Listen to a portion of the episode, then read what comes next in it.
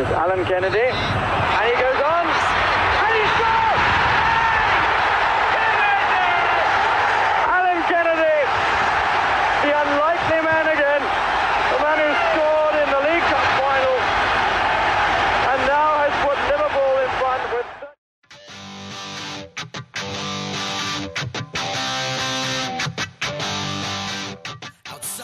Welcome, lads! O Mel do Pub chega para uma edição especialíssima. Vamos falar do centenário de um dos maiores nomes que já passaram pelo clube. Eu falo de Bob Paisley, o técnico que mais Champions League tem na história do Liverpool. O Mel do Pub está disponível para você ouvir e assinar no Google Podcasts para você que tem Android, no iTunes para você que tem iOS e também no Spotify. Se você gosta de outras opções, você também pode nos ouvir pelo Anchor, entre outros agregadores de podcast. Como eu já adiantei, vamos falar de Bob Paisley, um dos maiores nomes da história do Liverpool, que não só foi técnico, foi assistente técnico, fisioterapeuta, técnico da equipe reserva e também já foi jogador do Liverpool. E é começando por aí que já vamos tocar o barco com muitos depoimentos especiais também sobre esta figura icônica na história dos Reds.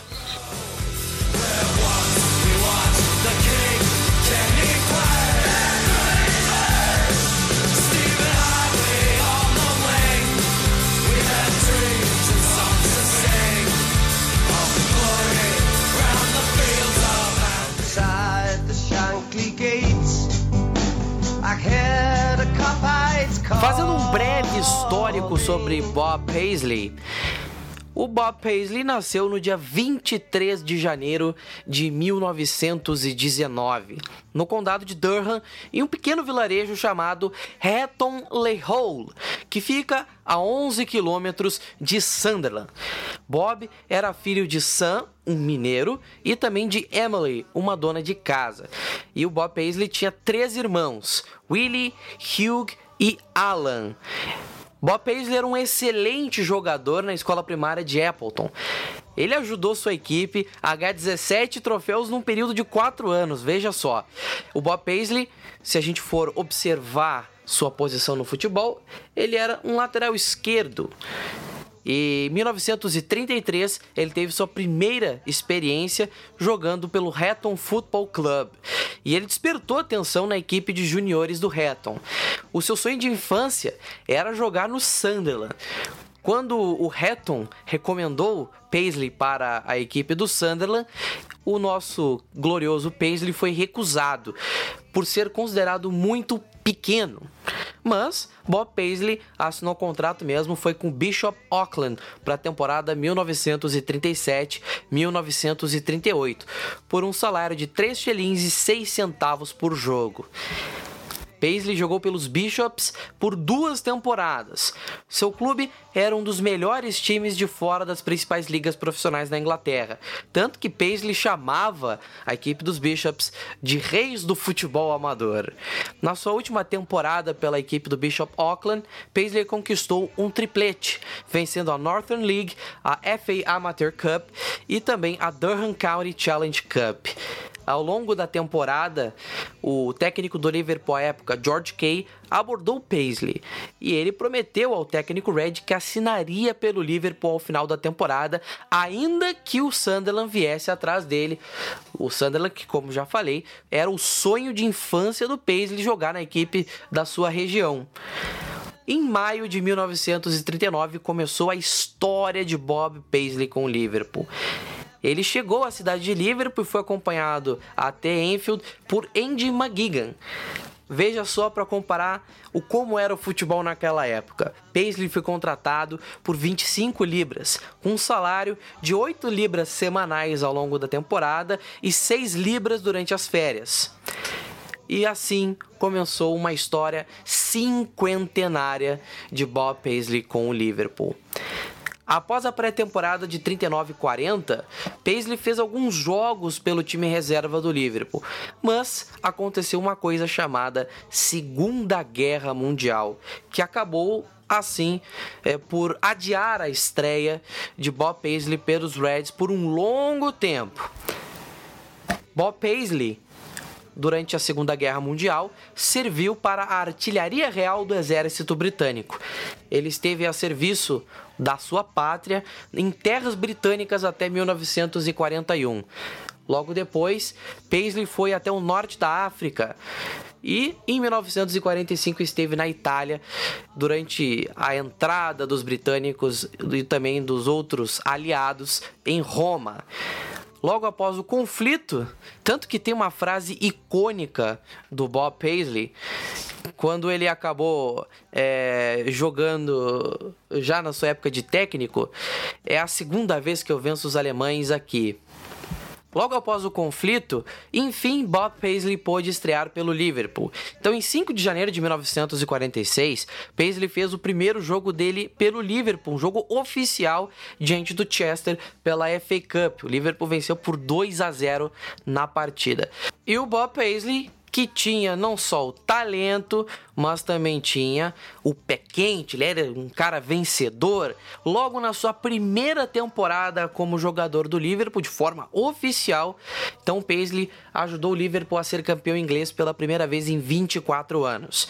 Mas só acabou sendo seu único título como jogador do Liverpool. Ele teve então entre 1939 e 1954 foram 277 partidas e 13 gols marcados. Em 1954, logo após uma temporada que terminou com o Liverpool caindo para a segunda divisão, Paisley decidiu pela aposentadoria da carreira de jogador, ele que na época já tinha 35 anos de idade. Paisley estudava para ser fisioterapeuta e massagista, então era o caminho que ele via para ser o seu futuro no futebol, assim que encerrasse a carreira. E assim foi. O Liverpool trouxe Bob Paisley para a comissão técnica em 1954, então como um fisioterapeuta. Ele era autodidata, então era um cara que tinha o jeito. Pouco tempo depois, o Paisley então já assumiu o comando da equipe reserva do Liverpool. E às vésperas da chegada do, Bill Shankly, o Paisley acabou ficando é, de forma bastante presente no time principal do Liverpool. E claro, quando o Bill Shankly chegou, ele fez questão de manter os então integrante, uh, integrantes da comissão técnica dos Reds, que tinha o Bob Paisley, o Ruben Bennett e o Joe Fagan. Então fez questão também de determinar a estratégia de treinamento uh, do Liverpool, que era acabou sendo baseada na velocidade e no uso da bola, algo que deixou o Bob Paisley muito feliz, que era algo que ele tinha muita vontade de trabalhar. Então, o Paisley viu então no Bill Shankly a grande oportunidade da carreira é, de fazer uma coisa diferente, uma coisa bacana. E essa época foi o começo da tradição do Boot Room, então uma comissão técnica que estava bastante integrada. O Paisley uh, tinha ali uma das coisas que ele, tanto o, o Shankly, preconizavam dentro da, do tratamento com jogadores era o relaxamento dos atletas após eh, os exercícios, os treinamentos, os jogos. Então, segundo Paisley, uma pessoa precisa se resfriar por cerca de 40 minutos após um exercício pesado. Por que então? Se eles tomam banho enquanto ainda estão suados, seus poros ficam abertos e são mais suscetíveis a calafrios e tensões. E o Shankly afirmava então que o período de resfriamento uh, terminou por resultar em uma surpreendente falta de lesões ao longo de várias temporadas. E essa relação entre Shankly e Paisley, então descrita pelo Stephen Kelly, que é o biógrafo do Bill Shankly, então ele descreveu Paisley como o número perfeito. Nunca ameaçou o Shankly, mas sempre oferecia a ele um conselho sábio. O Paisley era um personagem é, bastante despretensioso e ele estava feliz por tocar o segundo violino. Mas o Stephen Kelly reconhece a influência do Paisley em Bill Shankly, já que embora o, o Bill fosse a grande força motivadora por trás do Liverpool, o Paisley era o cara estrategista. Então, com o Paisley sendo o assistente do Bill Shankly, o Liverpool ganhou três títulos ingleses, foi campeão da segunda divisão, ganhou duas FA Cups e também uma Copa da UEFA, hoje UEFA Europa League. E chegou o momento que Bob Paisley viria a criar o seu próprio legado como técnico do clube. Ele assumiu o lugar do Bill Shankly em 1974, quando o então comandante Reg E chegou o momento de Bob Paisley fazer o seu nome, criar o seu próprio legado. Paisley assumiu o lugar de Shankly em 1974, quando o então comandante Red chocou a todos com uma decisão de se aposentar do futebol. E a primeira temporada do Paisley no comando do Liverpool já não foi tão boa quanto se imaginava. Só que foi a única temporada durante toda a sua trajetória de técnico em que não teve uma taça no armário. A partir de 1975-76, o Liverpool de Paisley ganhou ao menos um título importante em todos os anos seguintes de sua trajetória como técnico do clube. Com Paisley, o Liverpool saboreou o seu grande período de dominância no futebol inglês, vencendo seis campeonatos ingleses, três Copas da Liga, uma Copa da UEFA, uma Supercopa da UEFA, seis Charity Shields, que hoje é conhecida como Community Shields, que é a Supercopa da Inglaterra, e também ganhou três títulos de Liga dos Campeões da Europa. E sendo feita uma exceção, que foi a temporada de 1981 no campeonato inglês, em que o Liverpool foi o quinto colocado, tirando essa temporada, o Liverpool no comando de Bob Paisley jamais ficou abaixo do segundo lugar. E por mais de 30 anos, Bob Paisley foi o único técnico na história a vencer três títulos de Liga dos Campeões.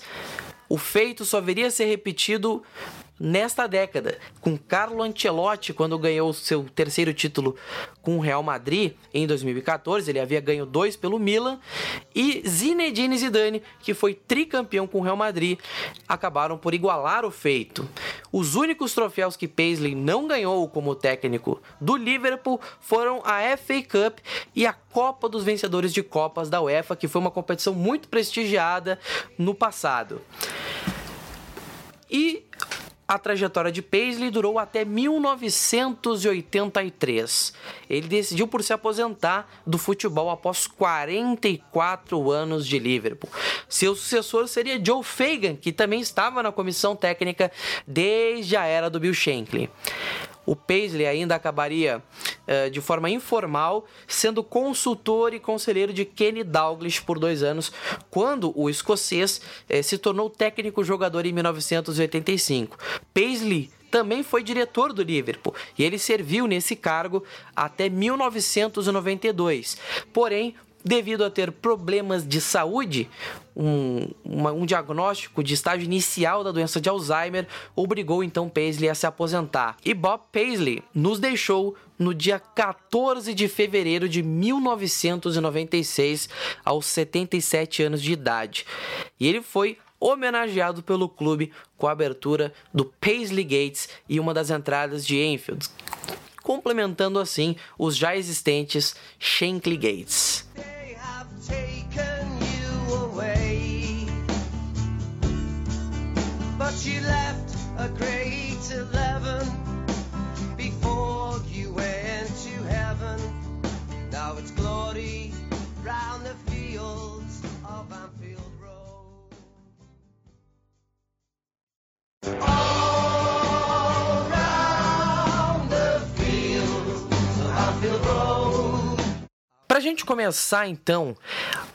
os áudios, todos os depoimentos dos nossos amigos, colegas que já participam e também de convidados. Eu começo com o Sérgio e ele comenta sobre o espírito de Bob Paisley que acabou por multiplicar o legado de Bill Shankly. Olá, meus amigos do meu Pub. queridos ouvintes, torcedores desse time maravilhoso.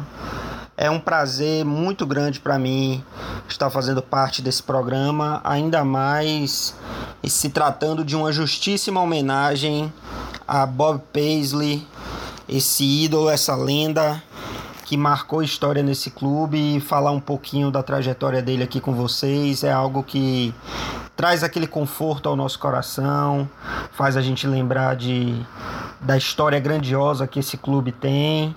Então, falar um pouquinho de como foi a partir do momento em que Paisley decidiu assumir a, a batuta de, Bob, de Bill Shankly e o que isso significou naquela época, porque Shankly, como a gente sabe, ele ele marcava pelo carisma, pela presença dele, ele dominava a, a, imagem. Quando ele entrava em uma sala, ele era o foco, ele era o centro das atenções, porque ele era um excelente orador, ele sabia motivar como ninguém, ele sabia a coisa certa a dizer no momento certo.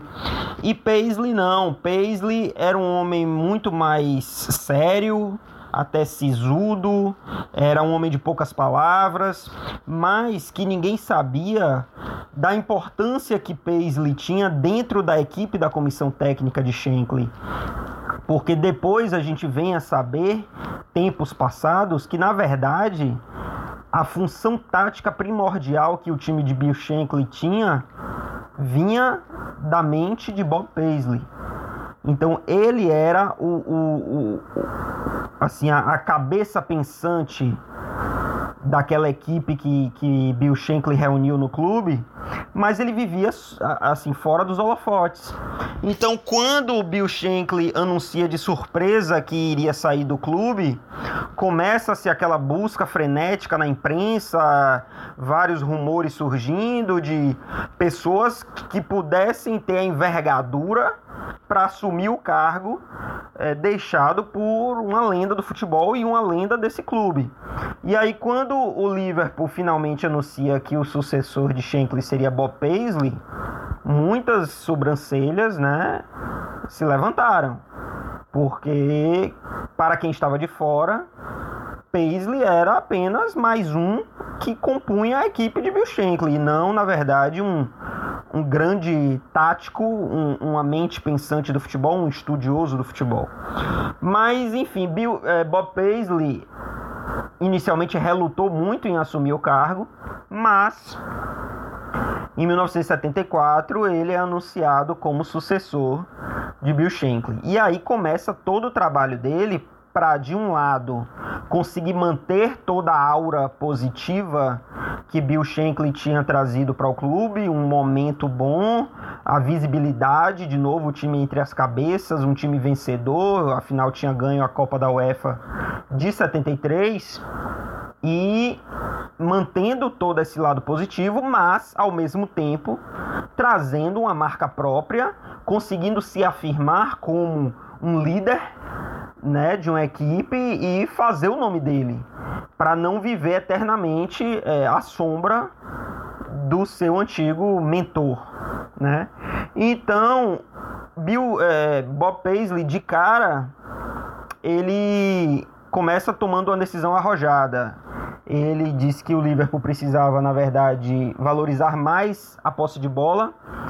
O Liverpool precisava é, ter muito mais condição física, conseguir é, um time com uma capacidade física para aguentar uma temporada inteira melhor. Ele que começou trabalhando no, no Liverpool após encerrar a carreira de jogador, ele começou trabalhando como fisioterapeuta. Então, ele veio trazendo novos conceitos. Então, ele tinha uma, uma, capacidade de identificar possíveis causas de lesões e, enfim, problemas físicos que os jogadores estivessem sentindo com uma visão muito aguçada. Então, ele começa fazendo uma reformulação física no clube. Ele começa vendendo um dos líderes da equipe de Bill Shankly, o zagueiro Larry Lloyd, é vendido porque, apesar de estar em uma um momento da carreira muito bom, não havia deficiência técnica visível, mas ele era o tipo de zagueiro que Bob Paisley não queria mais trabalhar, porque ele queria zagueiros que valorizassem mais a posse de bola. Então ele vende o Larry Lloyd, ele é, trabalha, faz um trabalho muito específico junto com o Ray Clemens, porque ele dizia que o Clemens, apesar de ser um ótimo goleiro, ainda tinha deficiências a ser trabalhadas. E ele começa o trabalho de reformulação. Na primeira temporada dele, ele não ganha nenhum título com o Liverpool. E isso faz é, é, né, a imprensa já começar a alardear que o Liverpool estaria em um suposto declínio, que ele não era a mesma coisa e etc e tal. Então, é, Bob Paisley começa a trabalhar na reformulação do time, ele começa a trabalhar mais com jogadores jovens, ele começa a fazer, digamos assim, a tornar o time muito mais participativo nas decisões táticas e técnicas a se tomar, nos rumos do time, nas conversas de vestiário. Ele se marcou por ser um treinador muito mais aberto a ouvir os jogadores e isso criou um senso de união muito maior na equipe, porque como eu estava falando, o Shankly era um, um, motivador maravilhoso, mas o que se dizia era que nas palestras de Shankly, na, nas conversas de bastidores, de vestiários, Shankly falava e a equipe ouvia. O Bob Paisley não. Ele se tornou muito mais aberto a ouvir o que outros jogadores tinham a dizer, as ideias de outros jogadores do elenco, tornando o elenco muito mais participativo nos futuros do clube. Então, isso criou um senso de união muito forte da equipe em torno de Bob Paisley. E aí, com é, jogadores que vieram se juntando ao clube, ainda alguns remanescentes, por exemplo, o que Paisley fala é que na primeira campanha é, europeia do clube, né, quando o clube na primeira temporada não ganhou o título, mas se classificou para a Copa da UEFA do ano seguinte, ia voltar às competições europeias. E aí o, Paisley, o Bob Paisley disse: nossa quantidade de jogos vai ser muito maior, então a gente precisa adotar táticas diferentes para partidas diferentes, dentro e fora de casa. E aí ele convence, junto com o Kevin Keegan, que em jogos fora de casa o Keegan jogaria muito mais recuado e, e não jogaria tão avançado assim, ele deixaria John Toshek mais livre para o ataque. E nas primeiras partidas europeias do clube em que isso foi implementado, o Liverpool foi criticadíssimo por isso. Mas se mostrou acertado quando o clube vai e ganha a Copa da UEFA de 1976. E aí, a partir disso, ganha o título nacional na sua segunda temporada, se classificando para a UEFA Champions League da temporada seguinte. E aí começa toda a trajetória maravilhosa né, de, de vitórias continentais do Liverpool, a partir dessas ideias trazidas pelo, pelo Bob Paisley. Então aí o, o Kevin Keegan, no final da primeira temporada, diz que queria se transferir para jogar em clubes maiores, que não queria mais continuar no Liverpool. Bob Paisley diz que concorda, mas que ele desse pelo menos mais uma temporada para o clube conseguir é, se preparar e repor a altura. E que como o Liverpool ia jogar a Champions League, isso seria é, uma vitrine maior para ele até que se o Liverpool fosse bem, outros times iriam olhar ele jogar e ele conseguiria uma, trans uma transferência muito melhor. Daí você vê o poder de lábia que o Bob Paisley, mesmo sendo um homem muito mais é, contido do que o Shankly, consegue fazer, né? Então ele convence o Kevin Keegan a jogar mais uma temporada, o Liverpool joga a Champions da temporada seguinte, ganha a Champions da temporada seguinte. Nesse meio tempo, o Bob Paisley, já vendo possíveis sucessores, identifica em Kenny Douglas um possível sucessor. É, além disso, vê também Graham Souness para o meio do campo e Ian Rush, um jovem desconhecido que ele dá a chance. Então ele traz esses novos nomes para o clube é, depois da saída do Kevin Keegan, que rendeu também um bom dinheiro para os cofres do time, ele trouxe também o Ray Kennedy, ou seja, ele vai trazendo jogadores que já não eram estrelas, mas que ele identificava potenciais de adaptação. Por exemplo, na primeira temporada do Douglas, é, o Douglas jogava mais como um meia cerebral ali, e aí ele percebeu que Douglas estava tendo problemas porque a fisicalidade do futebol inglês estava castigando muito fisicamente o, o Douglas, estava apanhando muito em campo. Aí o Bob Paisley vira para o Douglas e fala assim: se for para você apanhar, Então apanhe mais próximo da área, mais próximo do gol. Avance mais o seu posicionamento e deixe para tomar os trancos quando você já estiver próximo da área. Pelo menos você rende situações boas para o clube. E numa dessas foi um, um dos pênaltis decisivos que rendeu um título para, para o Liverpool, que o Douglas tomou o pênalti batido pelo Phil Neal e o Liverpool vence a final da UEFA Champions League e é campeão. Então, assim, outra questão também para o Ian Rush, que ele disse que o Rush pensava muito antes de, de chutar. Que ele pegava a bola, ele demorava, ele hesitava, então que ele tinha que ser mais clínico, que ele raciocinasse menos, que ele usasse mais o instinto matador que ele viu no, no Ian Rush. E aí Ian Rush vai e se transforma em um dos do, o maior artilheiro da história do, do Liverpool e um dos maiores artilheiros do futebol mundial. É, e lembra quando eu falei sobre a venda do Larry Lloyd, que o Bob Paisley falou que ele queria zagueiros que tratassem a bola melhor no toque de bola, que valorizassem a posse de bola? Ele vai na Escócia e busca Alan Hansen, que era um zagueiro refinadíssimo, que jogava de cabeça em pé, que valorizava o toque de bola, um zagueiro classudo. Então você vê que o Bob Paisley, trabalhando no, nos bastidores, ele conseguiu fazer com que o Liverpool tivesse ao mesmo tempo um dos maiores zagueiros da história do clube, Alan Hansen, um dos maiores meio-campistas da história do clube, Kenny Douglas, e um dos maiores centroavantes da história do clube, Ian Rush, jogando juntos no mesmo time. Então você vê que o trabalho feito pelo Bob Paisley foi um trabalho não focado só no imediatismo. Ele construiu as bases de uma dominância do Liverpool que se projetou até mesmo após a saída do Bob Paisley do clube. Porque depois que ele sai em 83, o Liverpool ainda ganhou mais uma Champions, chegou em outra final e foi campeão inglês mais umas quatro ou cinco vezes naquela década, mesmo depois da saída dele.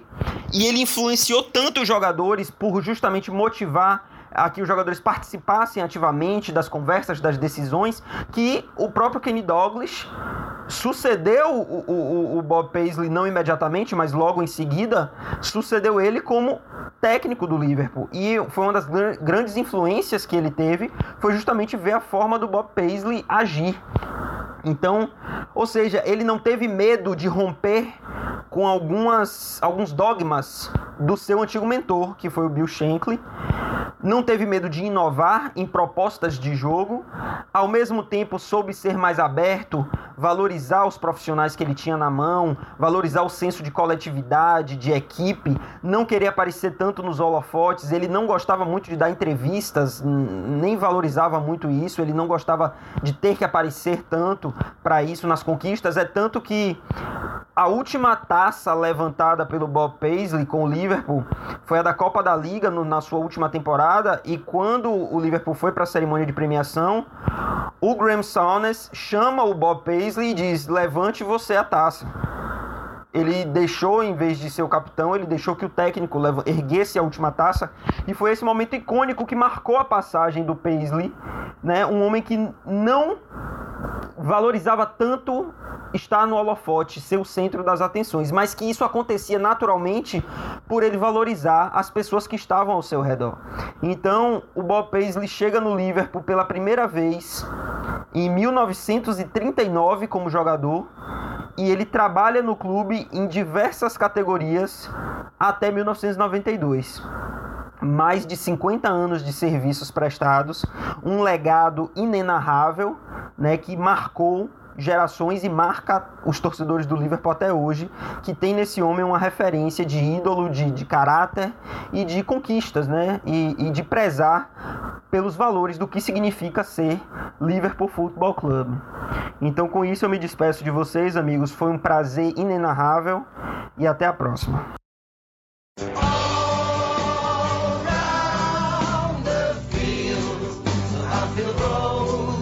E já que o Paisley era um cara mais silencioso, em contrapartida, o Shankly era um cara muito mais motivador, essa questão de comparar, Paisley se tornou menos emblemático do que ele realmente foi? Bom, o nosso amigo Luiz Felipe do Makers Dream BR vai falar um pouco mais sobre esse assunto agora com a gente.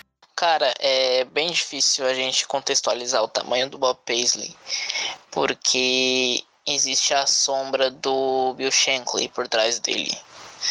E aí fica muito complicado de julgar, porque o Bill Shankly é inevitavelmente o maior treinador da nossa história.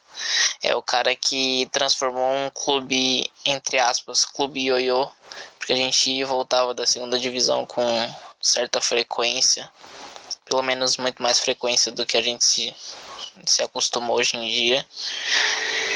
E colocou a gente onde a gente está hoje, até hoje transformou a gente num dos maiores clubes da Inglaterra, deu estabilidade ao clube e ele revolucionarizou o futebol inglês nesse meio tempo.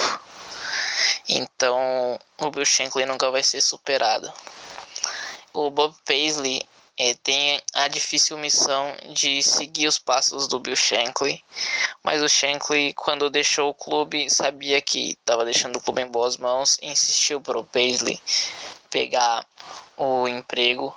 Inclusive o Bob Paisley não queria porque ele não se sentia à vontade para seguir os passos do Bill Shankly, porque ele achava que o Shankly jamais seria ultrapassado.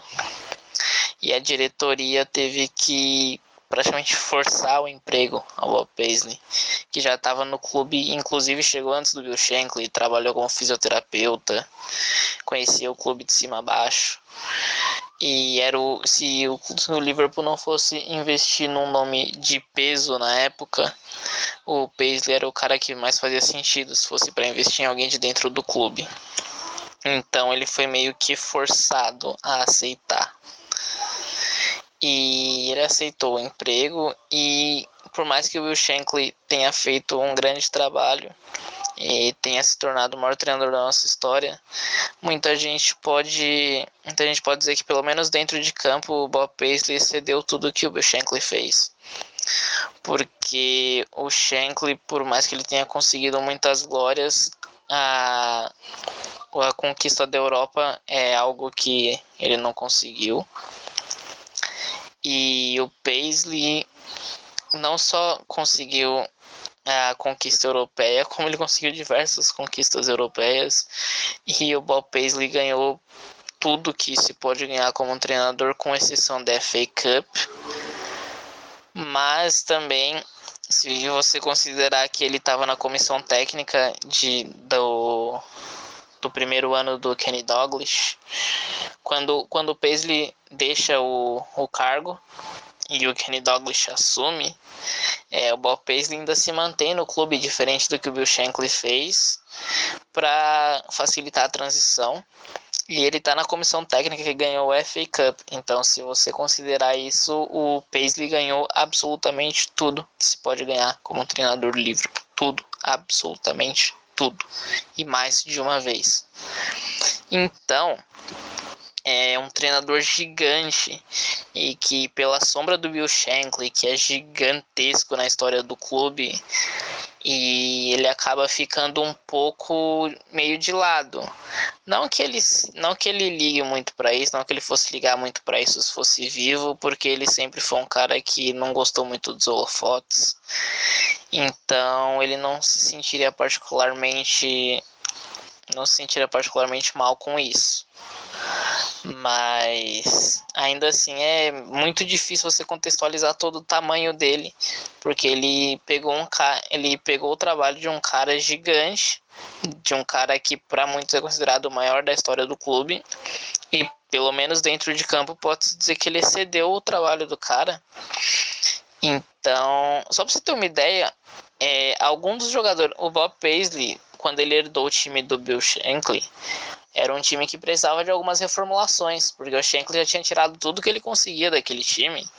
E por mais que tivesse um core muito bom, a gente precisava de algumas reformulações em posições que já tinham jogadores mais experientes, precisavam de uma nova injeção de vida. Algumas das. O Bob Paisley era um cara que tinha uma visão muito boa para jogadores, ele sabia identificar talentos como ninguém. E até, até, até abrir a lista aqui para não falar besteira, mas eu abri uma lista aqui de algumas das contratações que o Paisley fez. É, Alguns dos nomes que o Paisley trouxe para essa reformulação do clube incluíram o Phil Neal, o Alan Hansen, o Kenny Douglas para substituir o Kevin Keegan, que na época era o melhor jogador do mundo. O, o Paisley foi buscar o Kenny Douglas do Celtic para substituir o melhor jogador do mundo e o Kenny Douglas excedeu o que o Kevin Keegan fez pelo Liverpool. É, ele trouxe o Graham Souness, o Alan Kennedy, o Ronnie Whelan, o Ian Rush, o Bruce Grobbelaar. Ele foi buscar o Bruce Grobbelaar no Vancouver Whitecaps, quando o futebol nos Estados Unidos era quase amador. É, o Steve Nicol também. Então, cara, o que o Paisley fez durante os anos dele de Liverpool foi gigante, porque ano após ano ele ia se reinventando. Ele ia trazendo jogadores novos e identificando novos talentos que você não sabia de onde ele tirava. O Ian Rush veio do Chester City. É, daí você trouxe o Steve Nicol do Air United, que eu não faço a ideia de onde fique. Por...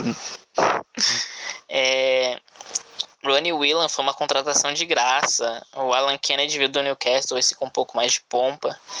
Daí o Kenny Douglas também já tinha feito um pouquinho do nome do Celtic, mas ainda assim ele estava chegando pro lugar do, do melhor jogador do mundo, né? Porque o Kevin Keegan saiu pro Hamburgo e, porra, o Kevin Keegan era o, é, foi o primeiro superstar do Liverpool na vida. O Kevin Keegan, pra vocês terem uma ideia do tamanho dele, é, seria comparável ao David Beckham do século XXI. Foi, o, foi um dos primeiros futebolistas a participar de comercial, a participar de programa de TV. O cara era uma super estrela dentro e fora de campo. E quando ele sai, todo mundo esperava o pior, porque como você vai substituir um cara desse tamanho? Daí ele foi buscar o Kenny Douglas no Celtic e a gente não precisa nem falar o que o Kenny Douglas fez pelo Liverpool, né? O Alan Hansen também veio do Partick Thistle do, do futebol escocês. Então são muitas contratações, entre aspas, aleatórias que vieram a se tornar grandes jogadores do clube, tudo graças à grande visão de talento que ele tinha. Ele era muito bom para identificar talentos. E no fim das contas é um cara que ganhou tudo, tudo, absolutamente tudo que se pode ganhar pelo Liverpool e inclusive coisas que o Shankly não conseguiu. Então, ele é um cara gigante e por mais que o Bill Shankly seja vá ser sempre considerado o maior treinador da nossa história, o Bob Paisley tem grande, grande chance de no futuro ser passado.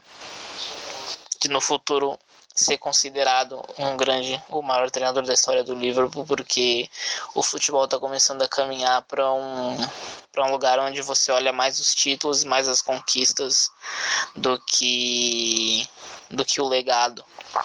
Então, daqui uma ou duas gerações pode ser que o Bob Paisley venha a ser considerado o maior treinador da história do Liverpool. E a gente não sabe como isso vai ser, mas seria justo por mais que o Shankly seja gigante, ninguém pode falar que depois de tudo que o Bob Paisley fez seria injusto. É um cara que mudou o patamar do Liverpool, assim como o Bill Shankly já tinha feito. É, o Bill Shankly tirou a gente da segunda divisão e nos tornou uma força nacional. O que o Bob Paisley fez foi tornar uma força nacional numa força mundial.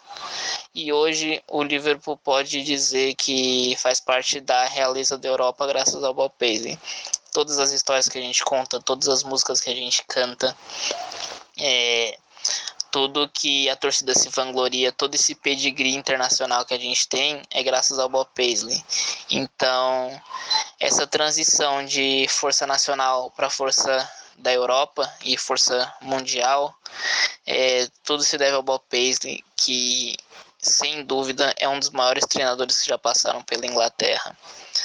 E saiu uma lista da 442 que colocou ele lá embaixo acho que 26, né, se não me falha a memória, na posição dos maiores treinadores do mundo, o que é um absurdo, porque cara, o que ele fez pelo o que ele fez pelo Liverpool não tem explicação.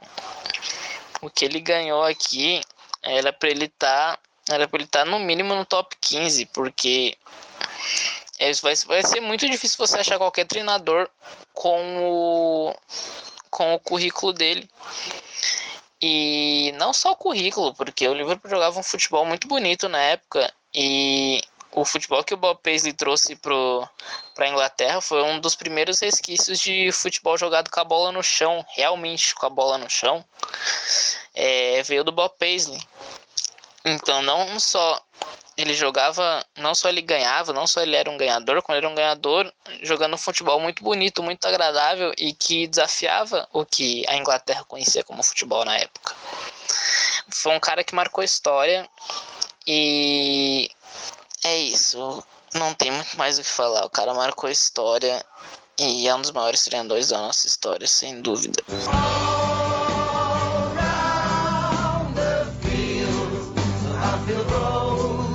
Já falamos do ponto de vista de legado, já falamos de história, já falamos de muitas outras coisas de Bob Paisley, mas agora é hora de falar do que aconteceu no campo. O que que o Liverpool de Bob Paisley trouxe dentro de campo? Para falar disso, ninguém melhor do que o nosso português Duarte. Fala aí, Duarte. Bom, antes de mais, agradecer a oportunidade de, de voltar ao, ao, Melwood Pub. É sempre um prazer voltar a uma casa onde se fala daquilo que eu mais gosto, que é o Liverpool, principalmente num episódio que retrata algo que eu considero bastante importante, que é a história do clube, porque eu tenho o hábito de dizer que o passado é a preparação para o futuro. Em exemplos maus serve de prevenção e nos exemplos bons pode servir como inspiração. E eu acho que recordar o passado do Liverpool é obrigatório para sabermos de onde viemos, uh, quem somos, o que queremos e, e, quais são os nossos valores enquanto, enquanto família, enquanto nação. Uh, mas eu não podia começar a falar do treinador Bob Paisley sem, sem falar primeiro no homem Bob Paisley, pois acredito que o nosso modo de vida depois se traduz na forma como estamos no futebol, em todos os sentidos.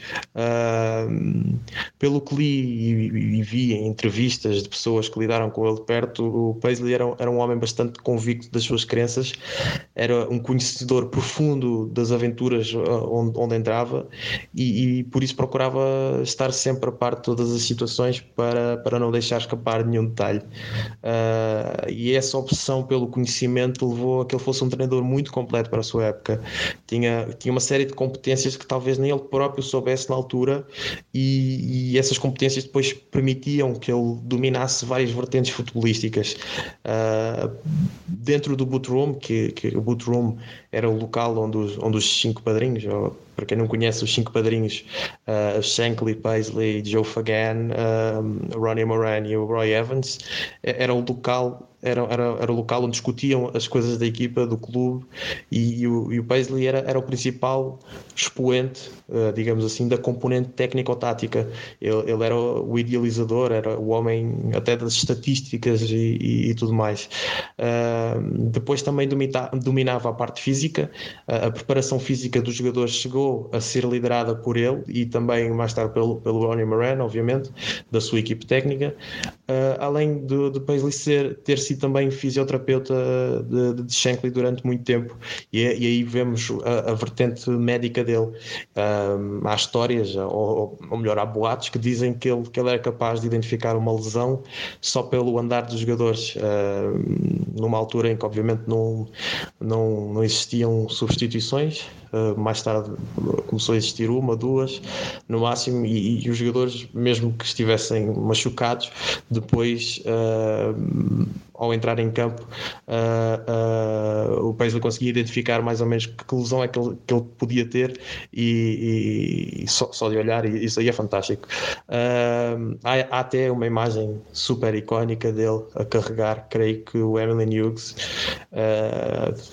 procurem Bob Paisley, Caring, Emily Hughes e vejam, vejam porque é, que é de facto marcante o Emily Hughes todo cheio todo ensanguentado e, e o Bob Paisley carregar.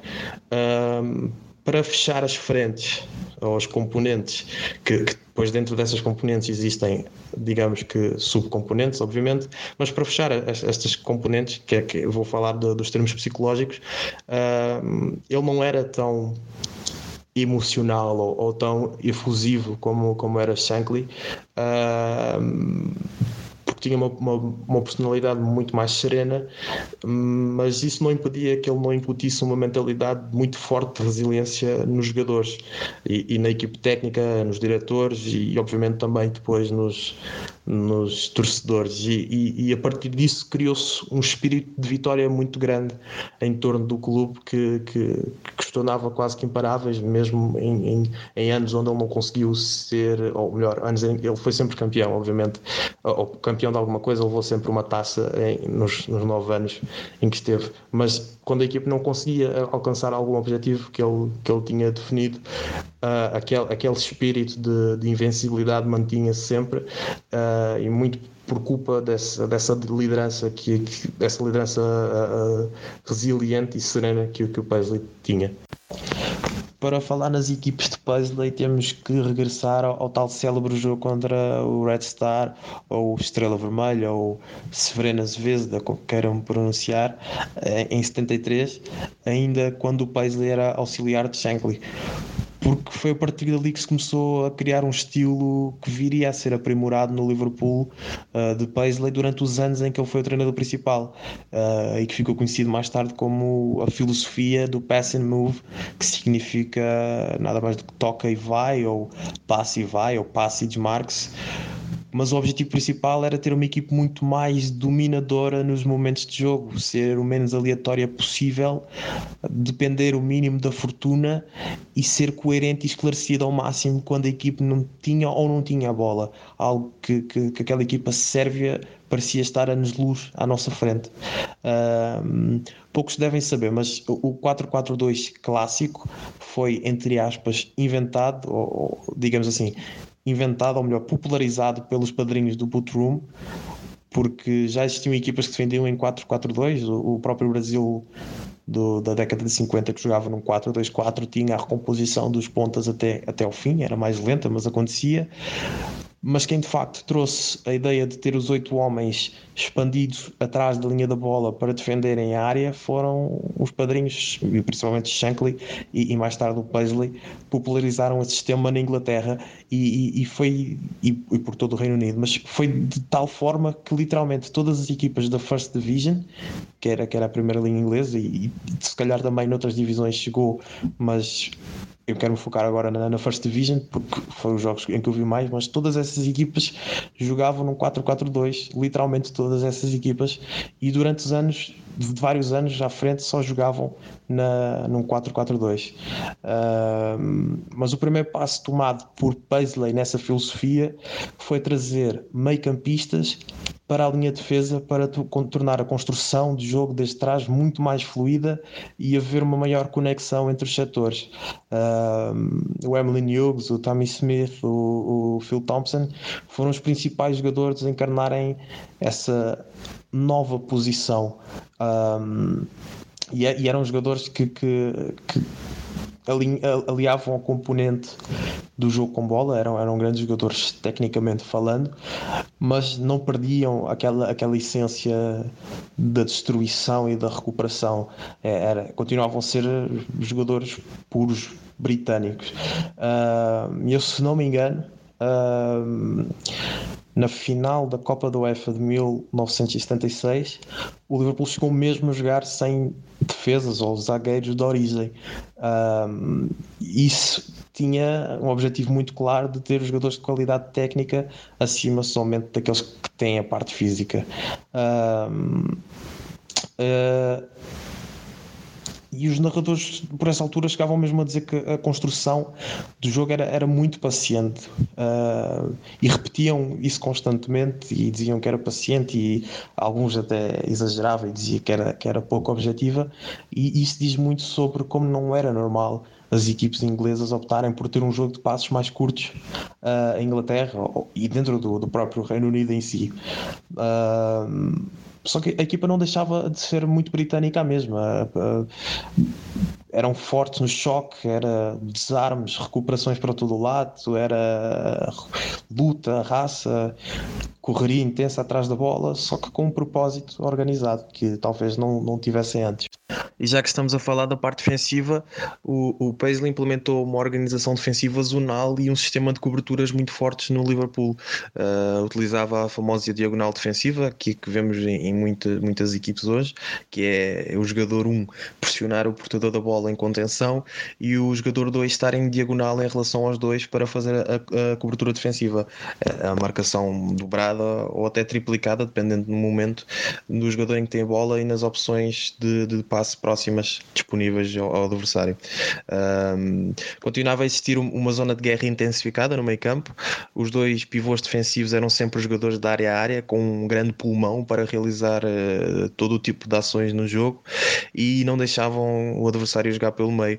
Uh, eram, eram muito fortes, os combates eram muito fortes na, na, na, no jogo interior e eles contavam com o apoio de dois extremos muito participativos nessa fase, especialmente no tempo em que tivemos o, o, Ray Kennedy e o Jimmy Case, que eram jogadores com um compromisso enorme a defender, mas também atacavam com muita facilidade. Então o Liverpool jogava quase com, com quatro meio-campistas de área a área uh, no campo inteiro e atacava com seis ou sete, o, jogador extra que podia vir da defesa que formava esse desequilíbrio e, e defendiam com oito atrás da linha da bola, com, com transições agressivas uh, e rápidas para época, a reação ou a mudança de comportamento eram rápidos. E o engraçado é que, que num tempo onde o futebol vivia de menos transições, era mais um jogo de, de, de ataque contra defesa, já existiam alguns princípios tímidos de, de pressão pós-perda no sentido de evitar que a equipa adversária executasse o contra-ataque, ou seja, não era uma contrapressão louca para recuperar a bola como vemos no Liverpool Klopp hoje, basicamente que é, que é a filosofia do gegenpressing, que significa esse momento de, de pressão pós-perda, mas era uma transição focada em equilibrar a, a e esperar que os companheiros fizessem a recomposição defensiva a tempo. E isto acontecia essencialmente com os atacantes que davam esse primeiro, digamos que o primeiro fase combate, uh, o Rush, o Ferkla, o Johnston, o Douglas, quando, o Douglas quando tinha condições para isso. E, e é claro que não podia ser um, um counter-pressing como vemos o Klopp fazer hoje, porque naquele tempo o guarda-redes, ou o goleiro, como queiram chamar, podia agarrar a bola caso recebesse um passo atrasado do companheiro, o que, o que ao realizar esse constrangimento mais intenso no adversário, eles teriam sempre uma escapatória de emergência atrasando a bola para trás. E isso seria gastar eh, esforço e energia em vão praticamente. E agora, falando da fase ofensiva, apesar de todos estes conceitos táticos e a disciplina do qual os jogadores correspondiam e bem, o Paisley gostava bastante da liberdade criativa dos seus jogadores e aos poucos foi oferecendo peso à capacidade técnica e às respostas individuais que eles, que eles desenvolviam essencialmente no futebol de rua. Uh, podemos perceber isso, por exemplo, na forma como o Liverpool de Kevin, Kevin Keegan jogava, que era uma forma mais direta, fazendo o maior apelo ao, kick and rush, que é a, a bola longa no atacante, a fatiada de cabeça e, o aproveitar da segunda bola ou da sobra. E, e o Kevin Keegan e o John Toshak ou o Stevie Highway eram, eram muito exímios nisso, mas obviamente com, com, com uma qualidade de passe maior e uma ligação entre eles, não era, não era tão aleatório como antes. E depois uh, que o Keegan saiu e, e o Paisley contratou o, Kenny Douglas, a equipe passou a ser uh, mais jogo curto. O Douglas fazia a aproximação ao meio campo, recebendo sempre nas costas do, dos meio campistas adversário. É muito similar ao, ao, que o Firmino faz hoje. É, na verdade, é, é, impressionante as semelhanças que, que, que eles têm entre eles, até pela liberdade que eles têm para receberem em, em qualquer zona do, do setor ofensivo. E, e, depois o Douglas colocava com um passo de morte o colega em, em, boa posição para finalizar, ou, ou, através da infiltração de algum meio-campista, uh, os tais área-área que, eu, que eu falei antes. E eu falei nestes dois exemplos do, do, do Keegan e do Douglas porque foi, foi quase como se tivéssemos vendido o Messi e contratado o Cristiano Ronaldo. Eram, eram jogadores de bola de ouro, e então, obviamente, que o, que o coração da equipe passava muito pelo que os dois proporcionavam, mas, mas em tempos de Liverpool diferentes, infelizmente. Uh, era uma equipe que tentava atacar sempre com critério, Uh, os defesas eram responsáveis pela saída de bola, uh, o Hughes deixava ótimos passos, era um lateral esquerdo, uh, o tal lateral esquerdo que foi adaptado do, do meio campo. O Phil Thompson deixava também grandes passos, o, o, Phil, o Phil Neal menos, mas também era, era capaz de, de fazer bons passos. e as conduções do, do, do, do, Alan Hansen eram, eram brincadeira, era um autêntico livro, quase como um, um Beckenbauer escocês, digamos assim, e não é à toa que ele é para mim o, o melhor defesa da história do, do, do clube em termos técnicos mas também em termos de, de, idolatria pelos títulos que conquistou e é dos melhores defesas que o futebol mundial já viu em toda a história completamente. É, é só imaginar imaginar aquilo que o Matip faz às vezes no, nos jogos quando ele, quando ele vê aquele espaço pelo progredir só que mil vezes melhor com muito mais atrevimento com, com muito mais qualidade com capacidade no último passo e, e até finalização. Ele, ele, acabava por, por finalizar muitas vezes nessas condições individuais. E, e a forma como ele saía da pressão adversária era ótima. Uh, os laterais começaram por ser laterais tipo base, ou seja, não atacavam, praticamente não passavam da linha do meio campo, mas à medida que o tempo foi avançando e, e, e, e os laterais foram ganhando outra dominância, uh, principalmente pelas influências da escola brasileira, o Paisley uh, dá liberdade de tal forma à intuição desses jogadores que eles entre si compensavam o speed do colega. Uh, não importava quem que atacasse ou quem defendesse, era literalmente automático todas essas dinâmicas que, que partiam da qualidade dos jogadores e, do intrusamento que, que aquele grupo foi criando ao longo do tempo. E, e para termos noção, é, é, aconselho a todos a verem a final da, da European Cup ou, ou Liga dos Campeões, uh, ou Copa dos Campeões Europeus de 1977 contra o, o Borussia Mönchengladbach. O Hughes e, e, o Neil não atacavam simplesmente. E, e, depois, se formos ver a final de 1981, onde até o gol do título é decidido pelo lateral esquerdo, que era o, o grande Alan Kennedy, quando ele decide avançar por ali fora e fazer um 0 contra o Real Madrid. E, e vemos muitos ataques do, do, do Phil Neal e do, do Alan Kennedy com muita liberdade para atacarem sendo laterais, ou seja, vemos aqui o adaptar das coisas com o passar do tempo. Uh, falando outra vez dos meio-campistas, o, o Graham Sunas era o principal ditador de ritmo e, e, o Terry McDermott era, era quem atacava mais vezes a área com, com a sua chegada fulminante desde trás. E, e, e tinha um, um, grande reserva, que era um grande talento da nossa formação, que era o Sam Lee, que também tinha, aliava esses poderes de defensivos e, também ofensivos com, com chegada muito forte à área. Uh, e para termos noção do poder de fogo que, que, que estes meio-campistas tinham na, nas suas infiltrações, o Sunas e, e, o McDermott chegaram a ser artilheiros da, da European Cup em 1981 com seis gols cada um. E, e o Sammy Lee contribuiu com mais dois, ou seja, culminaram todos no total de 14 gols dos meio-campistas, sendo que os atacantes fizeram três no total. O Farcola fez dois e o Douglas fez um. Uh, o Russ tinha 19 anos, então era reserva, reserva na altura e não marcou. O auge individual desta equipa, que é quando reuniram aqueles jogadores mais importantes, eu acho que foi em 1977 e por isso eu sou mais fã da, da equipa de 74 a 77 uh, eh, em termos individuais. Sou, sou um fãzaço. Tinha, tinha muito prazer em ver aquele futebol com um estilo mais vertical, com, com o Keegan, com o Ian Callaghan, com o Stevie Highway, com o Emily Hughes, com o Ray Clemens.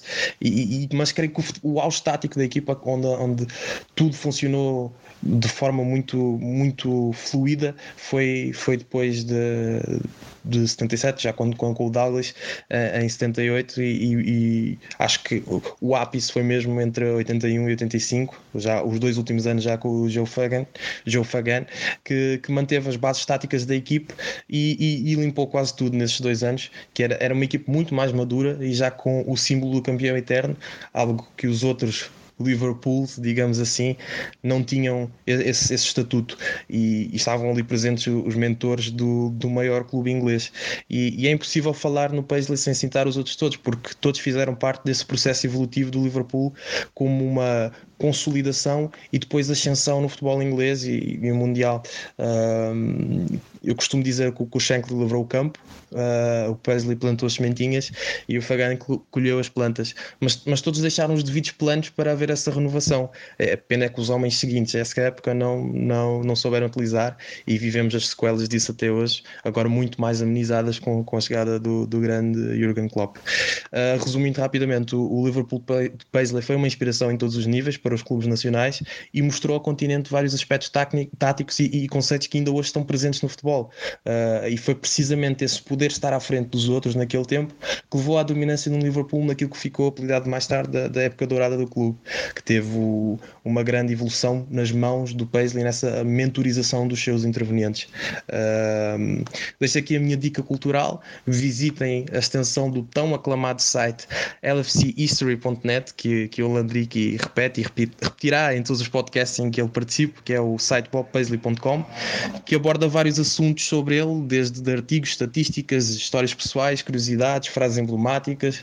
Não aborda tanto a parte tática e a forma como as equipes dele jogavam, mas creio que essas minhas falas despertaram mais interesse de vocês na busca pelo conhecimento do Liverpool de Paisley e vão acabar por ver os vídeos, não os jogos completos, mas basta ver o, os highlights e, e perceberão, perceberão que aquilo que eu, que eu, quis dizer. Então, muito obrigado pela companhia, pelo espaço onde pudéssemos falar disto de uma forma mais lúdica e é aquela coisa que, que todos já sabem: You'll never walk alone.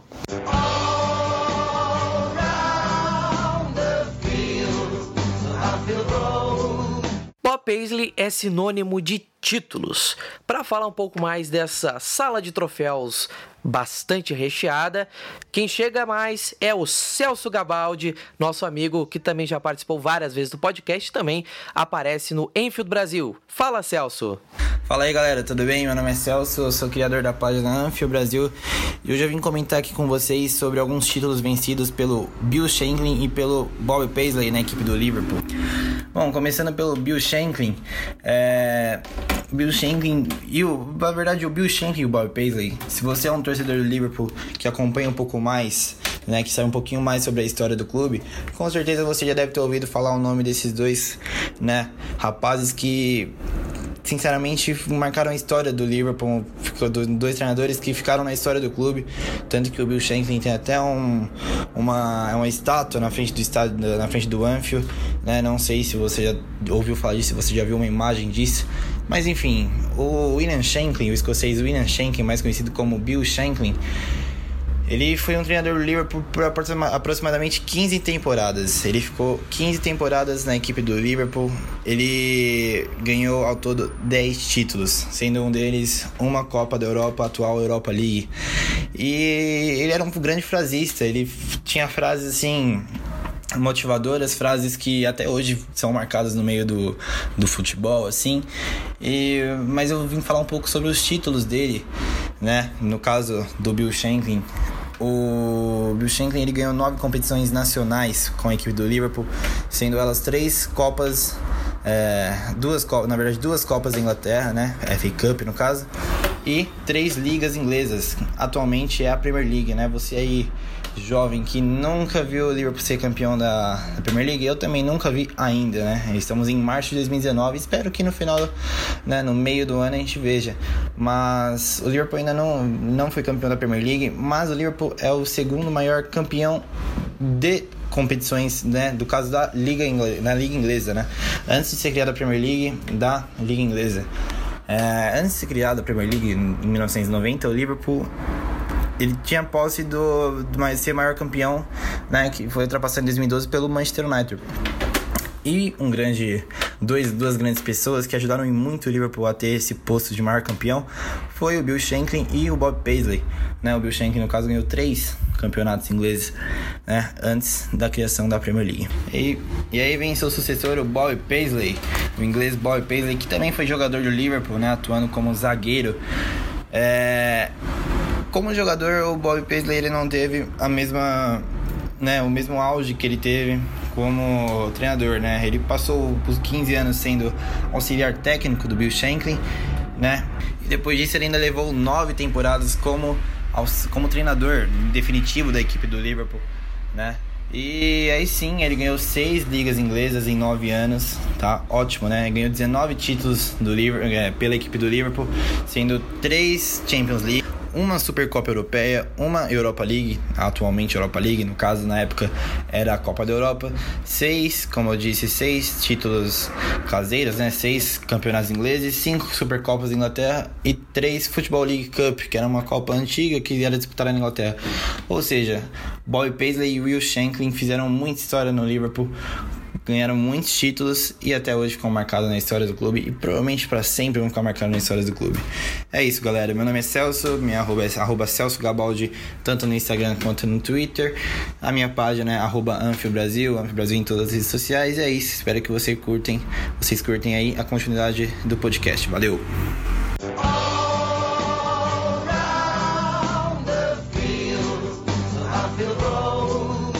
Para falar do legado de Bob Paisley, eu chamo o vice-capitão Cledi Cavalcante para falar mais um pouco sobre isso. O sucesso de um treinador de futebol vai muito além dos títulos que ele conquistou.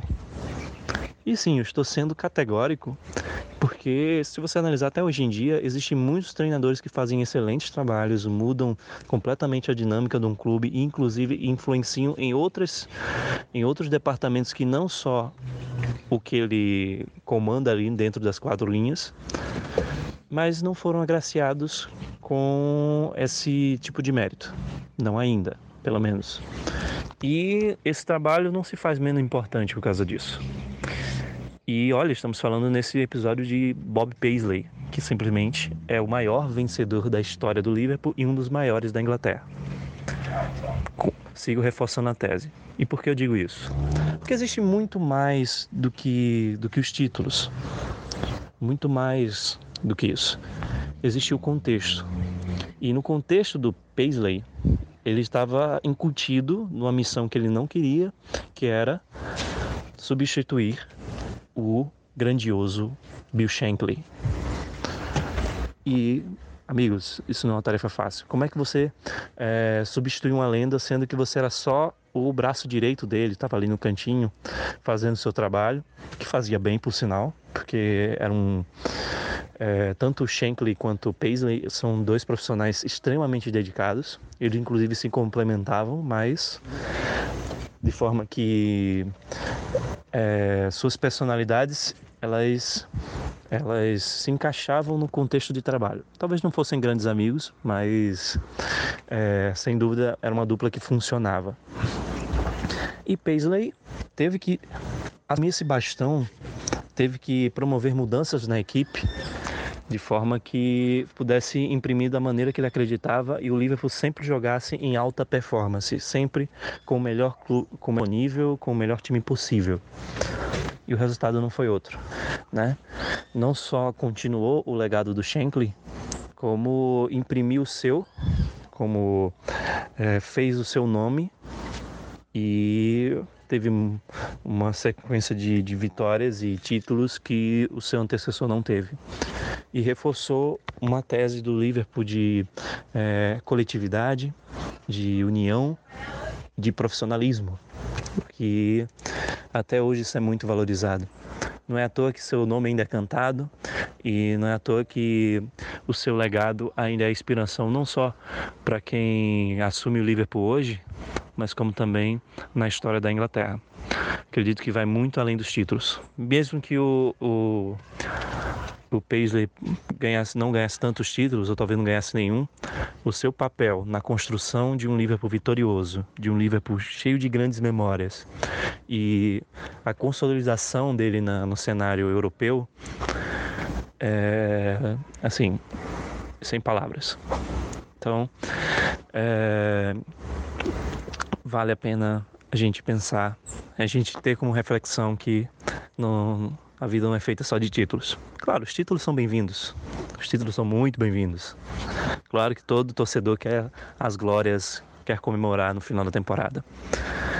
Mas ter um treinador como Bob Paisley na nossa história vai muito além dos títulos.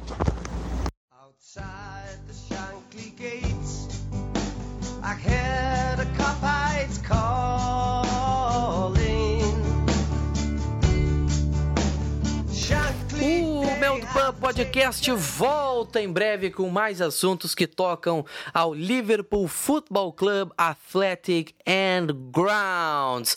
E eu adoraria que você nos seguisse no Twitter, arroba meldopub, instagram.com barra meldopub e nos siga lá também no Instagram, meldopub. E o podcast está disponível para você ouvir e assinar no Google Podcast se você tem Android. Se você tem o iOS, vá lá no iTunes e procura por Melwood Pub ou então no Spotify se você gosta de uma opção diferente. E você também pode nos ouvir pelo Anchor. Aqui, arroba Maurício Cola. O Mel do Podcast volta muito em breve com outros assuntos. Agradeço sempre a sua querida audiência. E, amigos, até a próxima. E. Tchau, tchau.